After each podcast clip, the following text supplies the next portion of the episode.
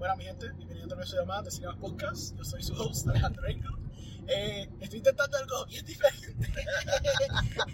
um, usualmente esto yo lo hago en un sistema controlado, estoy en mi casa haciendo todo esto. Este, pero nada, me dio un invento que estoy aquí carreteando a John, ¿verdad? Porque John es de Ponce, yo soy de Mayagüez. Acabamos de salir de una película que se llama A Haunting in Venice. Así que, pues, un invento raro que yo quise hacer es que quise experimentar con esta idea de guiar ilegalmente en el camino mientras estamos haciendo una conversación hablando de la película que acabamos de ver, porque la tenemos bien fresca en nuestra mente. Y pues, nada, vamos para allá. Así que estoy con John. John, preséntate. Sí, mi nombre es John. Este, yo manejo mi página de Real In Films, donde hago nuevamente reseñas y este, entrevistas a diferentes directores y actores del el ámbito del cine o de serie. salimos bien de la, del screener. Yes. Fuimos a ver, para la gente que no sabe, obviamente va a estar, va a estar abajo, pero ya. Eh, fuimos a ver A Hunting in Venice. Eh, es la nueva película de Kenneth Branagh, donde él hace el, el papel de Hercule Poirot. ¿Poirot? ¿Poirot? Algo así, escucho francés. Este básicamente de la, de las historias detectivescas de Agatha Christie, eh, parecido a lo que es Sherlock Holmes. Entonces, eh, pues nada, tuvimos el beneficio de poder ver un early screening de la película y pues quise entonces hacer un overall impression y una pequeña reseña de lo que pensamos de la película. Así que nada, John, empezando contigo, ¿qué pensaste overall de la película? Bueno, eh, la película trata de ser un poco de. tiene unos par de aspectos de horror. Estuvo interesante de que lo añadieron, pero pienso que no fue el fuerte o sea, se usó mucho, muchos aspectos niche que hemos visto en otras películas. No es, o sea, debido a mi experiencia en así de Husu, eh, esta ha sido una de las que puedo mencionar donde no esconden muy bien quién es el, el perpetrator, vamos a poner. Con, visualmente, I did not like it. Visualmente está all over the place. Hay muchas escenas que están con unos ángulos bien extraños, con unos lentes bien, bien radicales. Este, igualmente que afecta de que la película sea también bien oscura.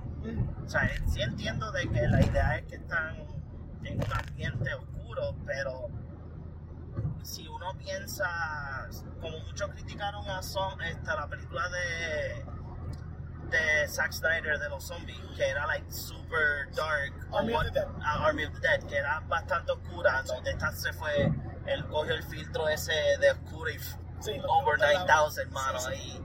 Y uno no puede, visualmente no es, no es appealing. Uh -huh. Eso es algo que yo le critico bastante de la película. Con, eso, el, el, el elenco fue sumamente bueno. Este. Pero, pues, again, yo creo que es más por el aspecto de, de uno ya tener tanta experiencia con estas películas de Husu, pues bien difícil de tener una película donde el villano o la villana, ¿verdad? Este, lo escondan muy bien. Sea, yo creo que es bastante difícil. En esta película, pues, debido a la demasiada información que dan, es bastante fácil. Este, saber quién fue el que, que lo hizo. Que lo hizo pues yo realmente la única película que yo he tenido anteriormente, pues yo no vi de After nada, así que me disculpa, pero no me interesó verla. Yo sí vi la de um, Murder in the Orient Express, que esa fue la de 2017, que él también hizo, que fue la que básicamente kickstarted lo que sería esta franquicia que hay ahora de, de este personaje.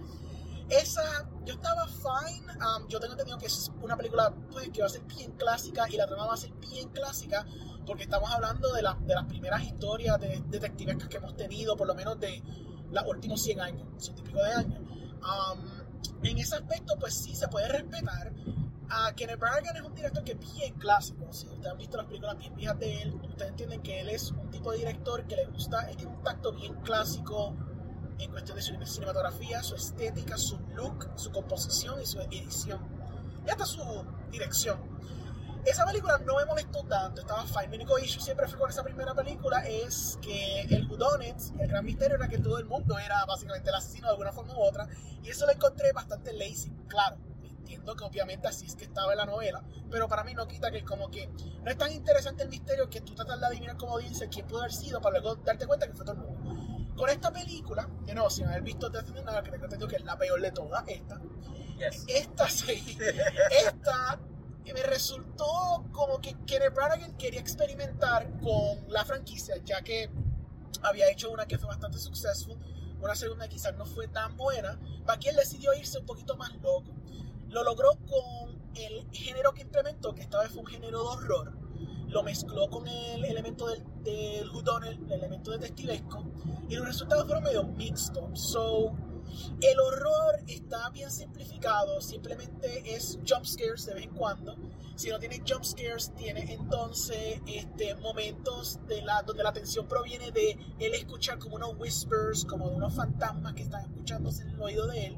Eh, del momento que está como del, él delirando, él está confundido, como que alusiones de que hay fantasmas en la, en la, en la, en la plaza, porque en la, en la Plaza creo que se llama, que es como una- un palacio gigante en Italia, en Venecia. Eh, pero son eh, técnicas de horror que hemos visto demasiado ya. Y de nuevo, volvemos a lo mismo. Entonces entiendo que Kenneth Branagh es un director bien clásico y hasta cierto punto lo sentí kind of Hitchcockian en su approach porque Hitchcock, por ejemplo, para utilizar el elemento de suspenso, el elemento de suspenso bien clásico que él hacía antes, era con diferentes cortes. Y la forma que Kenneth Branagh cortó esta película se siente como él está tratando de aludir a un horror bien clásico. Pero no siento que funcione en 2023. Ya haber visto tantas películas de horror que han reinventado el género una y otra vez, ver este approach que quizás se puede sentir fresco o clásico no funciona tanto.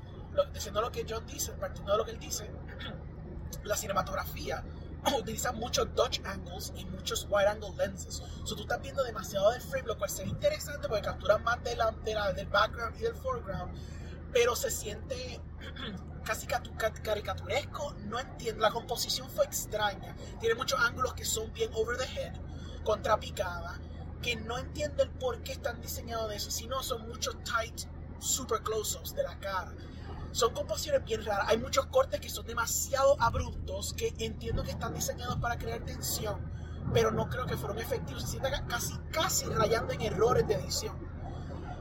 El personaje de, de Hercule está pasando por una etapa, el personaje de Kenneth Branagh, donde parece que ya él perdió su musa, ya no está inspirado para ser el gran detective que todo el mundo conoce la franquicia. Y este, este personaje nuevo, eh, que es protagonizado por Tina Fey, que estoy casi seguro que es una alusión a Agatha Christie, como en, una, en un aspecto bien meta, bien self-aware, donde tienes a ella, este, básicamente tratando de inspirarlo otra vez, porque ella está escribiendo esta novela nueva y está buscando inspiración con él y le trae este caso súper loco de esta niña que se muere y está tratando de buscar por qué ella se murió. Eh, y eso es lo que impulsa a Hercule Poirot a básicamente tirarse a esta aventura nueva. So, tiene ese elemento interesante donde tú tienes básicamente la creadora de, del detective ayudando al detective, lo cual se pudo haber jugado creo que hasta más con eso. Hay un momento donde estamos aludiendo al hecho de que ella es Agatha Christie en la película, cuando alguien le está mencionando básicamente que ella, ella creó a Hercule y Hercule dice, no, yo puedo argumentar que yo lo creé a ella. Entonces fue interesante porque estaba jugando con la idea de lo que Agatha Christie compone para el género del detective y para el personaje que ella creó. Pero más allá de eso, no creo que juegan mucho con eso. Hay sus momentos jocosos porque Tina Fey, pues, she's naturally very funny. Este, pero en cuestión de suspenso, no sentí suspenso. Es como John dice, yo no capté quién iba a ser el, el, ¿verdad? La, la, el reveal de quién era la persona, el perpetrator, pero John lo descubrió y un par de gente, un par de colegas de nosotros lo descubrieron bastante rápido. Eso es algo que realmente uno está bastante pendiente. Incluso hay un momento donde, porque también pasa que el detective hace muchas decisiones bien estúpidas, bien estúpidas. Hay una donde dejan a uno de los personajes que está encerrado ahí, dicen, vamos a dejarlo aquí en este cuarto, y la otra persona dice, sí, sí, vamos a dejarlo en este cuarto, porque es excelente para que él descanse, ya que el sonido está soundproof el sitio, porque este es el sitio, este es el music room, o sea, así nadie lo va a estorbar. Y yo me quedé como que, me lo van a matar, y entonces, mientras yo estoy diciendo lo va a matar, en voz baja, yo escuché a tres muchachas atrás, que estoy seguro que están viendo la película casualmente diciendo, diablo, es el próximo que lo van a matar. Entonces, si ya tú dejas a alguien, alguien casual diciendo eso, ya tú sabes que la película falló en cuestión del suspenso. Nadie, ya todo el mundo va a saber que algo va a pasar porque estás sintiendo demasiado obvio. Este, es una película bien average. Yo creo que no, no compone mucho después de ver cosas como lo que son las películas de Knives Out, que hasta la segunda, que no me encanta, hasta esa está mejor que esta en cuestión de cómo hace el judón, el misterio y la intriga. Pero más allá de eso, pues, no, no me encantó. ¿Hubo algunos elementos que te gustó? A mí, este, honestamente, el elemento que más me encantó fue la historia detrás de, del O sea, durante la película dan esta historia porque es Halloween. O sea, la, el personaje de Tina Fey explica que hemos traído la música fuerte de Estados Unidos y también traímos a Halloween. Las culturas la americanas. americana. Y detrás del plazo hay una historia donde el plazo era un lugar donde cuidaban a huérfanos y más. Ah, este, eh, él, cuidaba huérfanos y que en un momento dado, pues la gente que los cuidaba, pues los encerró y los dejó a, a morir. Y fue ese detalle, como yo dije, ok, está cool porque le añada ese supernatural aspect que querían, que el director quería traer a su historia. Y lo único, pues, o sea, volvemos a, a lo que yo le había mencionado a, a Orengo, este, que ya uno está ya tan acostumbrado a ver tantas películas que como que la diablo, o sea, no hay, no hay break de que o sea, tienes que, que impresionarme like, para traerme algo que me diga, oh my god, this is esta película está brutal. Pero yo comparo esta película con tantas otras películas. O sea, yo hasta le dije a Orengo que esto era Scooby-Doo con otro nombre. O sea, este, lo único que faltaba era, I could have done it without you meddling kids. O sea, y una de las cosas que también, otro detalle me gustó, que fue lo que mencionaste de lo de eh, el autor con el, con el detective. La cosa es que eso ya, ya lo hicieron en otra película. Yo creo que si no estoy mal fue la segunda de Sherlock Holmes con Robert Downey Jr que el, el, autor de la historia es Watson. Sí, es verdad. Y después la cosa es que en la historia verídica de, de Sir Arthur Conan Doyle es que él seguía a su amigo detrás y pues por eso es que Watson existe en Sherlock Holmes. Y por eso es que pues como que yo dije, eso está bien cool, ese detalle está sumamente interesante y bueno, pero ya yo lo he visto antes y no juega, y no hace nada interesante. no hace nada interesante con eso, por lo menos en, en, la de Sherlock Holmes, aunque fue una fracción al final de la película, si no estoy mal, sí, porque fue al final. Yo creo que fue la esposa de Watson, dijo, ¿por qué tú no publicas esto, esta, esta historia de ustedes? Y pues ahí te da el, entender de que ahí nace Sir Arthur Conan Doyle, a.k.a. que Watson, pero con otro alias, que eso es algo bien común en el mundo de, de los libros. Este, el otro elemento que yo puedo decir que me gustó mucho de la película fue esos momentos claves clásicos de horror cinema. Lo del lavamanos. Eh, me encantó mucho lo de la nena que está y desaparece. Eh, hubieron muchos elementos cool de horror que está que, que, uno dice como que wow, pues está bien, es, algo clásico, llama la atención. Eh, pero de ahí yo digo que lo que mata mucho la película es, lo visual.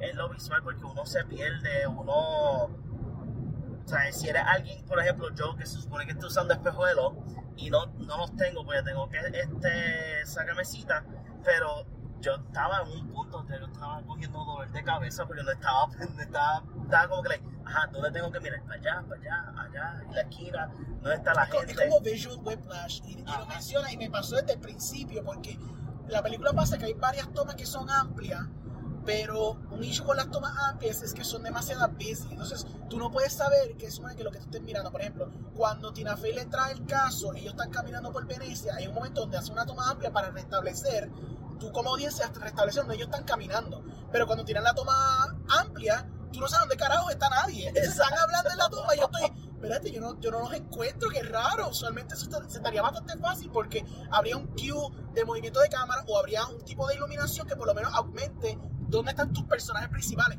Pero es una toma amplia donde supone que yo tengo que entender que yo supone que estoy siguiendo los personajes, no los veo y después cortamos un close-up de ellos a la otra cosa y me quedé pero espérate, ¿qué pasa? Esto pasa varias veces en la película, donde hay tomas amplias y tú no entiendes bien dónde está lo- el sujeto que tiene que estar pendiente. Si tu ojo está dando vueltas para todo el frame, pues ya perdiste el propósito de la escena, de la, de la toma por lo menos. Tienes razón ahí. No, sí, exacto. O sea, eh, eh, eh, pasaba mucho también en, cuando estaban en el plazo. Sí. O sea, eh, está, está pregando con una película que el, el, el- uno de los aspectos es horror. Si tú estás abriendo, el, eh, si tú estás haciendo un tiro que estás viendo todo, tú estás esperando de que haya algo fuera de lugar en el, en el encaje. O sea, eh, por ejemplo, si tú tienes a Hercule en un lado, tu mente de que estás viendo algo horror aspect es que va a haber algo que no cuadra en su en donde está él Exacto. y eso no pasa o sea pasa yo creo que fue una vez y es mucho Sí. o sea, eh, pero yo digo que por lo menos que esos ciertos aspectos de, de horror estuvieron cool fueron las cosas que me gustaron pero lo más que me gustó fue el backstory detrás de- del misterio porque Sí. le añade un poco más a lo que a lo que pasa ya al final de la película Exacto, sí, sí. Yo creo que maybe un poquito, algunos, algunos tiros están interesantes. Lo, I guess que lo que puedo admirar, aunque no me encanta, es la experimentación. Para un director como Kenneth Branagh, que literalmente lleva décadas haciendo cine, pues está cool que él como quiera esté experimentando y tratando de sacar algo diferente de algo que no necesitaba hacerlo porque él se pudo haber ido bien sencillo en su estética, en su composición, hacer algo bien clásico y probablemente le iba a funcionar igual. Aquí pues se tiró algo bastante experimentado, donde los cortes son bien abruptos, donde corta diferentes cosas, ángulos bien extraños, encuadres bien extraños. No funciona del todo, pero por lo menos hay que admiro el esfuerzo, admiro el esfuerzo de él meterse al horror y tratar de hacer un horror que de nuevo lo han visto millones de veces, porque está tratando de emular un, un, classical horror pero por lo menos es admirable que lo intentó hacer. Am, aparte de eso, hay momentos que son graciosos, momentos que son bastante funny, especialmente el banter que quizás tiene con Tina Fey, porque Tina Fey naturalmente es bastante graciosa. Fue rara verla en el papel. Es cuando literalmente la vi yo dije, oh my god, no puede ser. Pero después como que pues tú la ves y tú dices, pues es Tina Fey, no hay break. Esto es Tina Fey con un acento bien como que de los 50, no es machea. Parece como estoy haciendo un skit para 30 Rock. Es algo extraño, pero somehow it kind of works de vez en cuando y lo hace bastante funny. El banter que ella tiene con Kenny Branagh, pues es bastante bueno en cuestión de comedic timing. Eh, hay ciertos momentos donde los elementos de fantasma, los elementos fantásticos que trae, se ven nítidos en pantalla. Eh, cuando la toma no se está moviendo para todos lados y son algunos frames estuvieron bastante bien logrados pero creo que del todo eso es lo único que puedo recargar como algo positivo el, el la cuestión del judones pues sí hay un judones hay un misterio que por lo menos no es un misterio y no te va a dejar se- sentirte bien empty como pasó con este ah, Murder in Orient Express pero como quiera eh, es algo que es bastante bastante obvio y no es, no es tan interesante. No es como, por ejemplo, me pasó en Knives Out. En Knives Out yo sabía que era eh, Chris Evans, spoilers. Era obvio, era obvio de entrada. Obvio. Pero como quiera, yo estaba juqueado viendo la película. Aunque, aunque yo sabía mitad de la película, o menos de la, un dos tercios, tú sabes que era él. Pero solo era, si- sigue siendo engaging ver a Daniel, Ra este, Daniel Craig, perdóname, Daniel Craig tratando de descubrir el misterio y tratando de cu- cuadrar las piezas y todo eso. Y tú como dices que lo sabías ya, tú te vas en el viaje. Aquí no había un incentivo tan grande para irme en el viaje. No me Exacto. estaba pasando. Realmente yo estaba como que, ok, pues está cool eso. Ah, ok, el nuevo fue para el cuarto. Ah, ok. Algo interesante también que hay que es que trató de explorar, que era la cuestión de mental health. Que la película lo explora un poco a través del personaje de Kenneth Branagh y uno de los personajes secundarios, que él, y también hay que es la muchacha que muere también se le alude a que tenía mental health issues, tenía esquizofrenia, whatever. Que hay que es que él quiso traer el tema, la idea de que son temas que no se en esos tiempos, porque es verdad, no se en esos tiempos el, de que se habla este, ahora en, estos, en estos tiempos de, de, de los 2010 para adelante. Está cool eso, hay que es que está interesante haberlo tocado, ah, pero siento que no jugó un poquito con él y me lo ató bastante bien al, al trauma que tenía Kenneth Branagh como personaje, que se sentía incapaz de resolver el misterio. Y, y tratando de hacer esta comparativa, este paralelo de la guerra y el PTSD de guerra con el PTSD que estaba pasando Kenneth Branagh, de haber visto muerte. Él quizás no fue el causante de esa muerte, pero él vivió mucha muerte porque es un detective, él tiene que solve mysteries de muertes, Exacto. murder mysteries. So, haciendo una comparativa con cómo Kenneth Branagh lidia con este PTSD, comparado con el PTSD del, del doctor, por ejemplo, que el doctor era, si no me equivoco, él Eh, estuvo en la milicia. guerra. Exacto en la milicia. él estuvo en la milicia, pues obviamente él- los dos sufren de ese tipo de PTSD, so hacer esa comparativa, ese paralelo, está interesante. Se exploró un poquito, se jugó un poquito con eso. Está cool como un tema, no creo que hagamos una cosa súper cabrona, pero por lo menos añadí un poquito más. Eh, yo creo que eso sería lo único positivo que le vi a la película. Este, pero ya, no sé. What, what else do you, do you want to talk about? Yo honestamente de la película yo esperaba un poco más Mm, debido al downfall de Death of the Nile. Ok, ok. Pues yo que a mí me gusta, o sea, yo soy un fanático de Sherlock Holmes. Eh, yo no había leído ninguno de los libros de este personaje.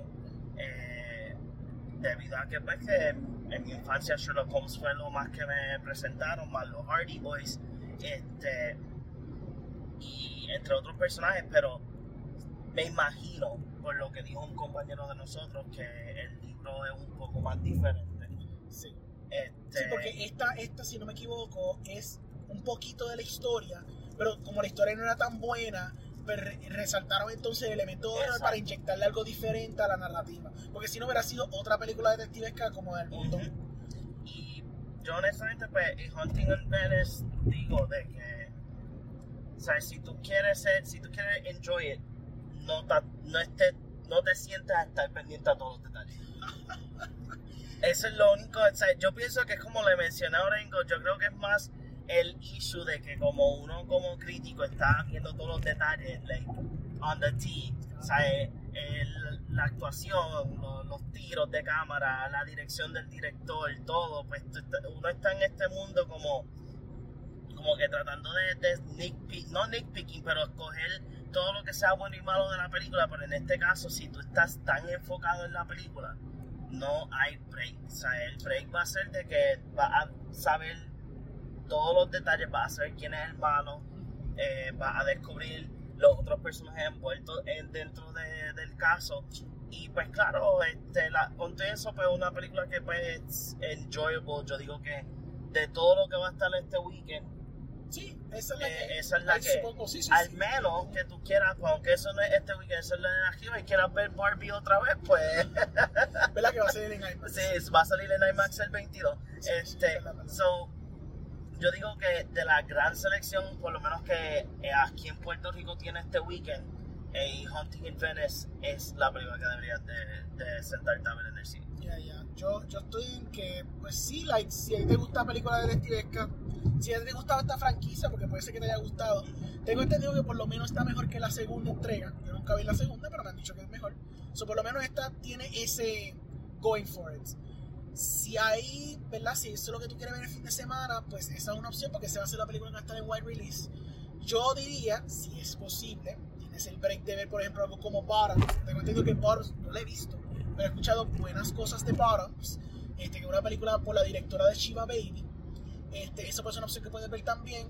Va a estar disponible en Fine Va a estar en Fine Arts, ¿verdad? Si es de Puerto Rico, si no va a estar disponible donde sea que esté disponible, si no, no va a estar disponible. Y si no, no te preocupes porque tengo entendido que esa película va a estar en, en digital como de aquí a dos semanas. Sí. Eso también va a tener la oportunidad de poder verlo digital.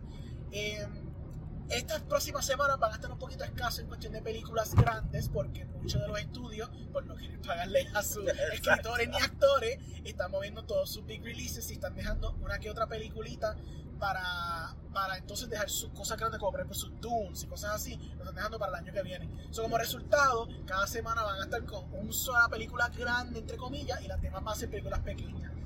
Eh, si quieres divertirte, pues sí, es como dice John, es algo que es entretenido, porque pues entretenido, sí, es un momento funny, es un momento de sustito. Hay muchos jump scares, so maybe eso te va a gustar. Eh, generalmente me doy cuenta que estas películas hacen dinero, porque hasta creo que Death Nile hizo dinero. So, obviamente es una franquicia que a la gente sí le gusta. Porque pues la gente le gusta jutones, la gente le gusta películas detectivescas. So, en ese aspecto, pues yo entiendo que pues, puede ser que vaya a encontrar una audiencia. A mí, pues, I was fine with it. Yo podría vivir sin haberla visto. La- voy a olvidar de aquí a mañana, por eso quise hacer esto ahora, para poder hablar de ella ahora, porque si literalmente hago esto tres días después, a mí se va a olvidar de que ya no fue Oh, la sí, película. definitivamente. Definitivamente. Así que, pues, you know, hay, hay, está eso por el fin de semana. Si quieres ver otra cosa, hay miles de cosas como ver, que está como dice este, puedes ver Barbie, puedes ver... También, para, si quieres apoyar a lo local, La Pecera yo creo que todavía está en diferentes cines. Sí. Este, por lo menos en Ponce todavía está disponible en, en el de Ponce Town Center. So, hay bastantes películas para ver. Claro eh, sí. pero esta sería, like, eh, si estamos hablando de películas big budget. Big Budget, esta, esta, la de este esta- esta la de casi default, semana. realmente. Exacto. Pero realmente sí, es, es como que lo cool de este año es que aunque las películas que han salido este año han sido un poquito mediocres, porque las han sido, eh, todavía faltan buenas películas. Bueno, faltan buenas películas, han salido buenas películas. Yo voy a dar un poquito de shout out. Yo tuve la oportunidad de ver um, Past Lives, porque la renté, la, la vi otros días. Eh, Past Lives definitivamente es o mi película favorita del año o mi segunda película favorita del año fácilmente. Una película increíble. Es de A24, es de la directora Celine, eh, Celine Song, es su primera película. Eh, es impecable, una película magistral, eh, dura como una hora y pico, pero se te va volando las millas y se siente como una épica de tres horas de amor y remordimiento y redención como que todas estas dudas que tú tenías de what ifs, en verdad, todo, toda esa película lo toca, lo toca de una forma bien bella, bien linda, bien gentil, bien nuanced, está súper brutal. So, de verdad hay películas para ver, hay películas para ver y si no en los próximos meses hay películas para ver porque van a salir cosas como la Ferrari, van a salir películas como la de Maestro, van a salir películas como la de Priscila. Este, van a salir un par de películas. All, all of, all, the, all of the Stranger, All of Us Strangers, que es de Andrew Hay, un director que yo admiro con cojones. Va a salir también Poor Things, que esa tiene un montón de hype porque ganó Venecia. Y ya todo el mundo está diciendo que esta es la película que va a competir con Oppenheimer, que es de Yorgos Lanthimos. O sea, si han visto cosas como The Favorite o han visto The Lobster, ya saben qué tipo de director es, qué tipo de película va a ser. So, again, si están diciendo, diablo, no hay nada para ver, estoy mirándote a ti sí. Voy a taguearte, voy a taguearte. No hay nada para ver, hay cine para ver. Siempre Hay hay, cine cine para para ver. ver, sí. So, nada, en verdad. que- Igualmente en, los en las plataformas de streaming, este, la más que me viene a la mente, que yo creo que salió hoy o sale en los próximos días, que va a estar en Amazon y en cine, es Cassandro. Yes. Cassandro, yes, yes. este, eh, claro, pues si tú- yo me imagino que todos los que son fan de Bad Bunny van a ir a sentarse a verla, pero se ve como una historia bien chévere para ver, este, toca mucho de lo de que es lucha libre, el LGBTQ community, y igualmente, pues, eh, un tema, ¿sabes? Que es bien Sí. on the nose, ¿sabes? No mucha gente habla de estos temas y está sumamente extraordinaria. Sí. Eh, Ángel la vio. Ángel dijo que le ah, gustó sí, mucho. Ángel dijo que le gustó mucho. Y Héctor la odió completamente. So, ahí tienes como que un balance. Exacto, ¿me un balance, un, lo- un love-hate relationship exacto. aquí. O sea, al igual de este, dando shout out, yo también este, yo vi unas par de películas esta pasada semana. Eh, yo cubrí por lo menos tres películas del Toronto International Film Festival. Estuvieron sumamente interesantes, fue una oportunidad sumamente chévere. Eh, una de ellas, yo ni sabía que era una secuela, que Orengo pudo ver la primera, que es Umbrella Man. Sí. Este, eso, la película está súper interesante. No, no voy a decir que es súper interesante, es simplemente full este, humor, laughing. Era un heist film. Eh, ¿O no, no? es un, un escape film. Oh, ok. O sea, Porque la este- primera era un heist film. Es, pues en esta, the girls are the ones that do all the Oh, dirty work. cool, cool. O sea, Alright. este, pero yo digo que de las tres que vi, eh, un- la más que me llamó la, la atención fue Death of a Whistleblower. Eh, la película es sumamente extraordinaria. Eh, volvemos. Me encanta ver algo que le mencioné ahora, los elencos que no son reconocidos para ver nuevo talento, que probablemente se conviertan en estrellas o se conviertan en estrellas en el mundo de eh, filmación indie Sí, o en Hollywood. Este, por Death of the Whistleblower toca el tema de lo que, como algunas veces esta gente que no tiene nada que ver con el gobierno o no o son esta gente que se da cuenta del mal que está haciendo el gobierno o, o una sociedad y ellos cogen y tiran la información en vivo y pues al tirar esa fo- información en vivo pues ellos tienen ellos están blacklisted o fallecieron por razones naturales como dicen en las noticias verdad este la película toca un, un tema bien interesante eh, real. es bien real y no simplemente bien real, la historia que tocan es algo que sí pasó en África. So, está sumamente cool. La otra que vi fue Toll, que fue de una directora que tú igualmente viste una película que fue Charcoal. Sí. Este, Toll estuvo sumamente interesante. Eh, no, lo único que yo le critico de la película es que pues, nuevamente la película quiere darnos un mensaje, quiere dar una historia, pero quiere dar, dar algo más adicional. Y lo adicional pues, opaca todo lo que quiere presentar la directora. Este, con todo y eso, el mensaje está y la oportunidad estuvo brutal. So, de verdad, hay películas para ver, mi gente. Eso es lo importante de todo esto. Siempre hay películas para ver. siempre hay películas para ver. Pues dale, John. me pueden encontrar, me pueden encontrar en todas las redes sociales como Real In Films. Este, si quieren estar al tanto de lo que son noticias, posters, trailers, pasen por la página del Instagram, que es donde yo posteo todo, por Facebook, al igual realinfilms.com, donde yo posteo mis reseñas, todo lo que son press releases, al igual si te gustan entrevistas con directores, actores, este, o con costume designers que tuve la oportunidad de entrevistar a una, eh, pasen por la página de YouTube y suscríbanse que viene muchas cosas más este, igualmente para la página. A mí, como siempre, me puedes conseguir en Podcast, cinemanpodcast.com. Eh, yo voy a estar próximamente cubriendo Fantastic Fest, voy a estar cubriendo New York Film Festival. Así que sé que no he posteado nada en buen tiempo, y para eso mismo posteé esto también. Es que he estado bregando una película, so ya cuando termine por lo menos los procedimientos de la película, ya, ya termine la postproducción, pues no voy a meter full de nueva reseñar porque yo estoy bien atrasado. John ha visto como tres veces el número de películas que yo he visto, so I need to catch up somehow. Así que hopefully estos festivales me ayuden a catch un poquito en, en cuestión de películas buenas que van a salir este año. Así que nada, mi gente, nos vemos la próxima.